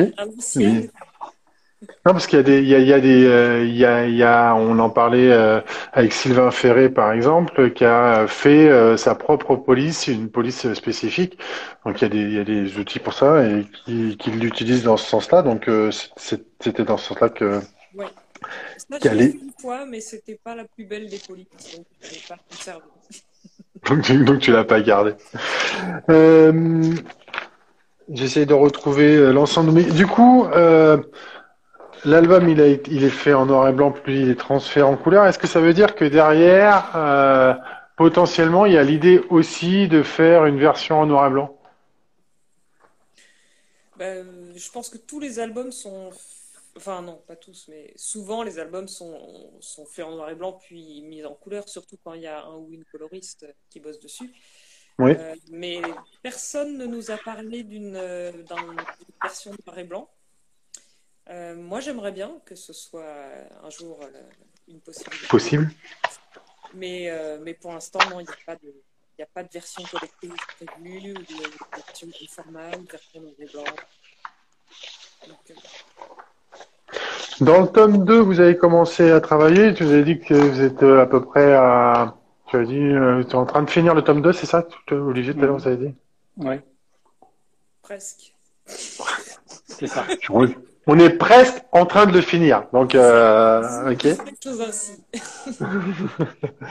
euh, vous en êtes tout à peu près Oui, exactement. Euh, on doit faire 62 pages. Il y a 52 pages qui sont écrites et storyboardées. Et, 40, 45 ou 46, je sais plus, qui sont, qui sont finalisés sur du noir et blanc. La couleur, la couleur, ça va être notre. Ça va, ça, je commence là en, en, mars et je ferai tout d'un coup. Donc j'en ai fait cinq, moi. et on est encore en réflexion sur la couverture. Euh, J'allais y venir à la couverture, en fait c'est génial parce qu'à chaque fois tu me donnes la main pour que je repose une question suivante. Du coup, vu que j'ai une partie de mes questions qui est par terre, ah ben c'est génial. Combien de temps vous avez mis pour faire la couve? Combien d'essais Enfin, c'est pas combien de temps, mais combien d'essais vous avez fait Combien de présentations Combien d'allers-retours? Alors la quand on s'y est mis, euh, moi je, crois que j'ai dû proposer peut-être euh, une bonne dix-douzaine de versions, mais en gros il y avait 4-5 idées et puis qui étaient un petit peu euh, développées chacune. et puis ben, quand on s'est vu autour de ça, l'éditrice, Pauline Mermet, nous a dit mais c'est bien tout ça, c'est pas mal, mais le premier, le tout premier cookie euh, que tu avais fait, celui en fait qui nous avait servi de, de, couverture pour notre petit dossier de, présentation, en fait, on va dire. Euh, elle, m'a demandé est-ce que, est-ce que euh, tu penses qu'il y a moyen de, redévelopper ce premier croquis qui était plus une vue dans, dans la nature, en fait, qui, qui est la couverture actuelle Elle est vraiment très fortement inspirée de ce premier croquis qui était à peu près le premier dessin que j'ai fait euh, sur le thème de cette BD, de ce projet à l'époque. Euh, et donc voilà, où on a choisi finalement ce, cette euh, visuel où elles sont dans une composition très verticale. En fait, pour moi, ça suggère qu'elles sont au fond d'un puits ou au fond d'une nasse. Elles sont entourées par ces troncs d'arbres et la seule sortie, éventuellement, c'est tout en haut, mais elles n'y ont pas accès. Donc c'est un petit peu une sorte de soutien de, l'idée de base de, cette, de ce récit. C'est là finalement elles décident de faire front. Elles sont toutes les cinq au même niveau. On les voit pas bien. Elles, elles vont vers euh, le, elles sont de dos, donc elles vont vers le lointain. Et en même temps, on ne sait pas trop ce que c'est au loin.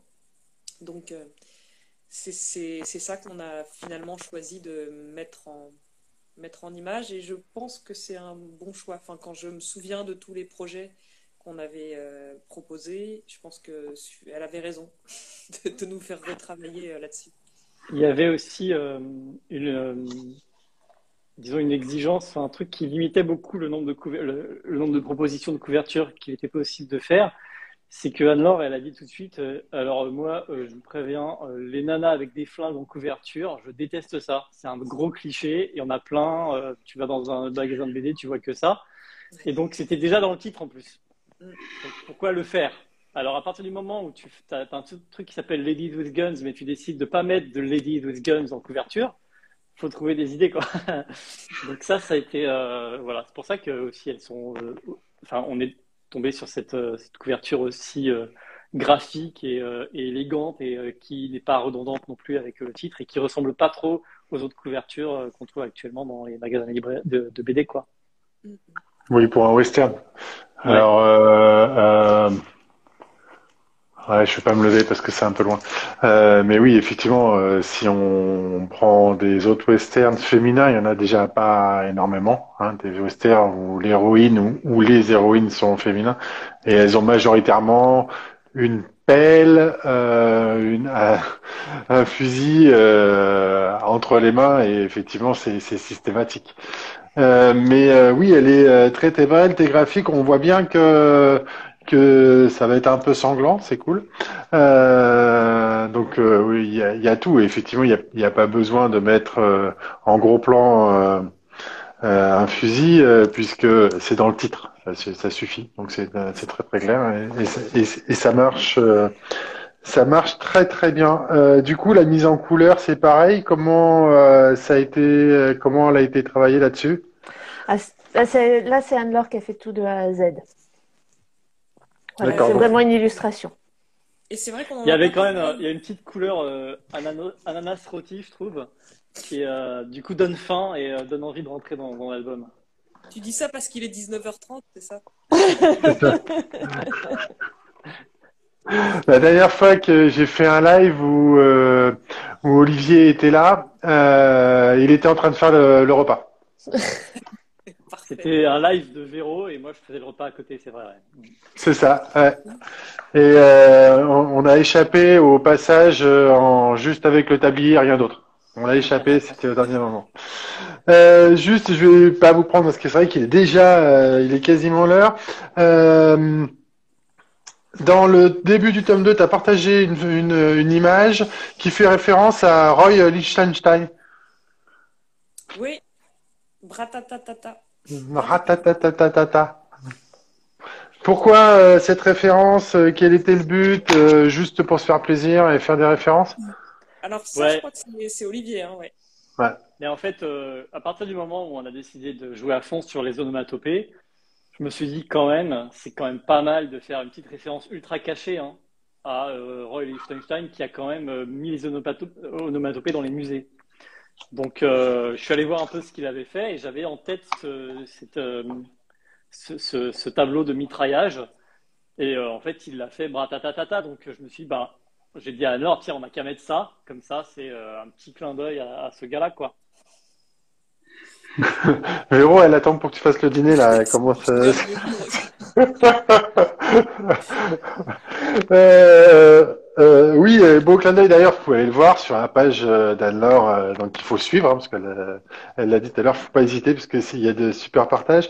Et, et d'ailleurs, l'image est postée, je crois que ça devait être, ça devait être il y a quelques mois, non Je sais plus, enfin bon, quelques jours, quelques jours. Ouais. Ça fait qu'un mois que je suis sur Instagram. Non, non, mais c'était quelques jours, je voulais dire quelques mois, je que je dis ça. ça devait être le 11, le 11. Euh, tu l'as tu l'as posté effectivement euh, euh, très belle référence. Je vais pas vous vous mobiliser plus longtemps. Est-ce que si plusieurs choses, deux, deux trois questions quand même. Est-ce que il y a une date de sortie pour le prochain tome qui est prévu Alors la date de sortie, oui, elle est déjà prévue et c'est septembre de cette année, septembre 2022. Septembre de cette année. En mars. Elvire, euh, ça, ça... Elvire, ça va. Oh, t'épouses. Tout va bien se passer. Euh, Est-ce que, euh, en parallèle de ça, alors, alors Elvire, elle a expliqué que oui, mais est-ce qu'en parallèle de ça, vous travaillez sur d'autres projets? Alors, Anne-Laure, tu as dit non tout à l'heure, je crois. Olivier, tu es, sur 15 000 scénarios à la fois ou est-ce que euh, tu arrives vraiment à segmenter ou est-ce que tu as besoin de te focaliser sur un scénario et d'avancer et de passer à autre chose euh, Ma réponse là, elle est en deux parties. C'est que quand j'ai fait, euh, quand j'ai proposé Ladies with Guns à, à Nord, c'était la première fois que je faisais une bande dessinée autre que Frunk depuis des années parce que je voulais euh, être sûr d'avoir envie de faire euh, quelque chose qui, qui, compte pour moi et pas euh, une BD de plus en fait. donc en vrai, les with Guns, il est sorti là le 14 janvier. Je crois que ça faisait trois ans que j'avais pas fait quelque chose d'autre que du fruc. mais, mais entre temps, en fait, il y a d'autres projets qui sont arrivés et qui sont à des degrés différents d'avancée souvent ils sont finis en fait, mais ils sortiront genre dans un an ou des trucs comme ça, parce qu'il y a des histoires de, bon, voilà, de, de date de parution optimale euh, en fonction de est-ce qu'il y a une suite. Euh, et puis il y a certains projets qui peuvent pas sortir à certains moments, c'est tout. Et puis, euh, ouais, pour l'instant, c'est, j'ai aussi un roman, mon troisième roman à finir d'écrire. Donc d'ailleurs, il faudrait que je m'y remette là. Et tu travailles aussi en souterrain sur des projets audiovisuels qui se feront ou pas, je sais pas. Euh, l'année dernière, j'ai fait, enfin là, on est en, fin de montage d'une série pour Netflix. Peut-être qu'avec le même réalisateur et le même producteur, on va faire quelque chose, mais euh, bon, rien n'est, tant que rien n'est signé, euh, rien n'est signé, quoi. Ok. Est-ce que est-ce que euh, ça, ça pourrait être euh, écrit et adapté euh, sur une bonne série Netflix? Parce que j'y pensais tout à l'heure, je l'avais noté dans mes questions. La réponse est probablement non. Pas parce que ce serait pas bien, mais parce que les Américains, ils n'ont pas besoin des Français pour faire des westerns. En fait, quand on va pas, on va clairement, il y a clairement pas un producteur français qui va s'amuser à faire du western. On n'a ni les décors, ni les, voilà, ni rien ni les compétences pratiquement. Euh, et euh, les Américains, ils ont tout ce qu'il faut sur place. Et quand Netflix, par exemple, demande des scénarios à des Français, ben, il leur demande des trucs très français. C'est pas la peine de faire un truc euh, que n'importe qui à Hollywood saurait faire. Donc, je dis n'importe qui à Hollywood, on attend encore le western féminin. Bon, mais euh, je pense que si, ils ont, si par miracle il y a quelqu'un qui lit ce truc aux États-Unis, plutôt que de l'adapter, il reprendra l'idée de départ pour en faire quelque chose qui a lui. D'accord. Ok. Donc on ne peut pas imaginer ça en série, euh, effectivement. Euh, ça me paraît très, très, très, improbable. Ça, te paraît improbable. Ok. Non, mais c'est très très bien. C'est une, dernière question à vous trois. Est-ce que vous avez eu euh, récemment un coup de cœur sur une lecture euh, BD Et si oui, laquelle? C'est ma dernière question traditionnelle. Moi, j'en ai, plein. Il se trouve que je suis depuis là, c'est ma quatrième année en fait où je suis sélectionneur pour le festival d'Angoulême pour les Fauves. Donc, je reçois des centaines de BD par an. Euh, donc j'en ai lu beaucoup euh, et euh, j'en ai aimé beaucoup aussi. Donc déjà, tu peux regarder la sélection pour Angoulême de cette année. Tu peux partir du principe que je les ai aimés. dans les dans les récentes que j'ai beaucoup aimées, il y a ah, elle est sous, sous la pile. Je suis désolé. Ça s'appelle Le Grand Vide. Elle est vachement bien. C'est une première BD d'une mmh. nana qui s'appelle je ne sais plus comment. Léa Mur. Léa Mur, Mur Muraviec. Voilà. En tout cas, c'est super. C'est ce que je te disais, c'est que je retiens pas les noms des gens, je retiens que les noms des œuvres. Euh, la saison des roses, euh, qui est sortie l'année dernière, je crois, c'est vachement bien aussi. Euh, il y a Préférence Système, qui est sorti il y a deux ans, de hmm. Hugo Bienvenu, je crois, il s'appelle le mec. C'est ça. vraiment une excellente, excellente BD. et il y en a plein d'autres, en fait, que j'oublie de, de citer. Il y, a, il y a celle que que, tu as envie de conseiller à, tout le monde et celles que tu aimes parce que tu les aimes, quoi.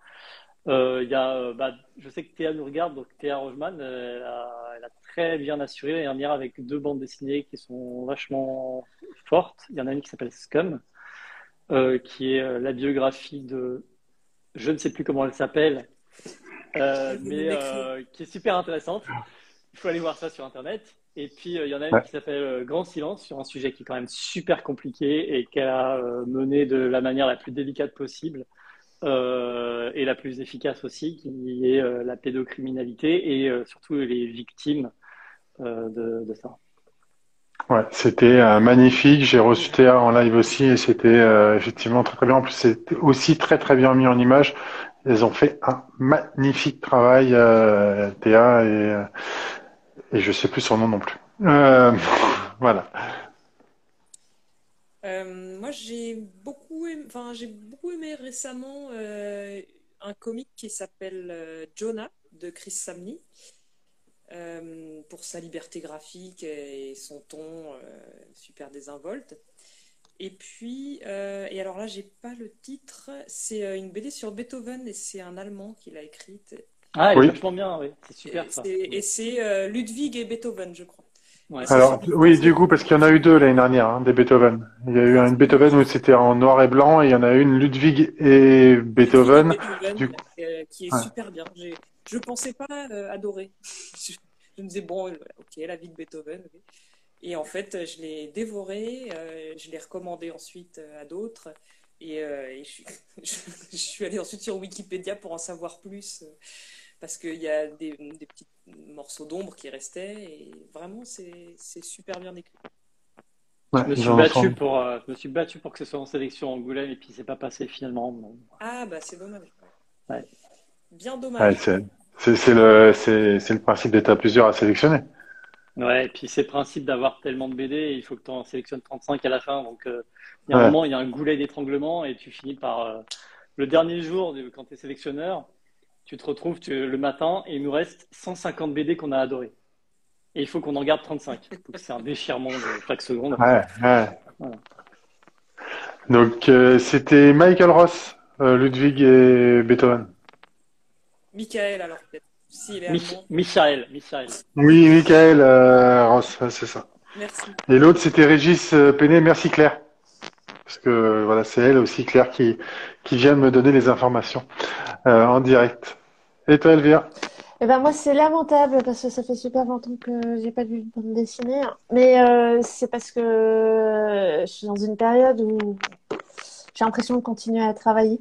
Mais c'est un peu Ouais. bizarre. J'ai ouais ouais j'ai pas euh, j'ai pas euh, vraiment euh, je sais pas. Il y a quelque chose euh, qui fait que ouais c'est compliqué en ce moment. Je rapport euh, un peu au médium euh, que ça. Mais mais comme je fais énormément d'albums pendant, pendant l'année, je lis les albums euh, que je mets en couleur. Donc voilà. Euh, mais bon, je vais quand même. euh, Alors moi, j'ai peut-être qu'elle sera adaptée un jour en bande dessinée. Moi, j'ai découvert une romancière qui s'appelle Nina Elan et je me suis pris un gros choc. Voilà. Donc, je vais quand même conseiller un truc, même si c'est pas de la, la bande dessinée, qui est une écrivaine de de science-fiction, mais ultra. euh, Ouais, c'est. Enfin, c'est génial, quoi. Voilà, c'est tout. D'accord. Mais merci. euh, C'était avec Sandrine Revel, euh, Grand Silence. Euh, J'avais perdu le nom tout à l'heure, mais Sandrine de Revel pour le dessin qui était euh, très très bien mise en image aussi. Et c'est effectivement une histoire très très forte. Je vous remercie euh, d'avoir passé euh, un peu plus d'une heure et demie avec moi euh, et avec tous ceux qui sont en ligne. Je le redis euh, tout de suite après, là, je mets euh, la vidéo en replay. Demain, il sera dispo en podcast. Il sera aussi dispo sur YouTube, mais alors peut-être pas demain parce que c'est un peu plus long. Je vous remercie d'avoir pu passer du temps. Ceux qui l'ont encore pas acheté, ben, j'espère que ce soir le live vous a donné envie de l'acheter. Ouais, nous aussi. Ouais, vous aussi. Euh, et euh, de découvrir euh, l'histoire de ces euh, cinq femmes. On va en savoir euh, un peu plus de, de tome en tome, euh, bien entendu. On va savoir aussi ce qu'il y a dans ce fameux tonneau de sel. Et euh, bah merci, Euh, merci encore pour tout. Et puis j'espère à bientôt euh, pour de nouvelles aventures. Merci beaucoup. Ouais. Merci beaucoup. Merci. Ciao. Ciao. À bientôt.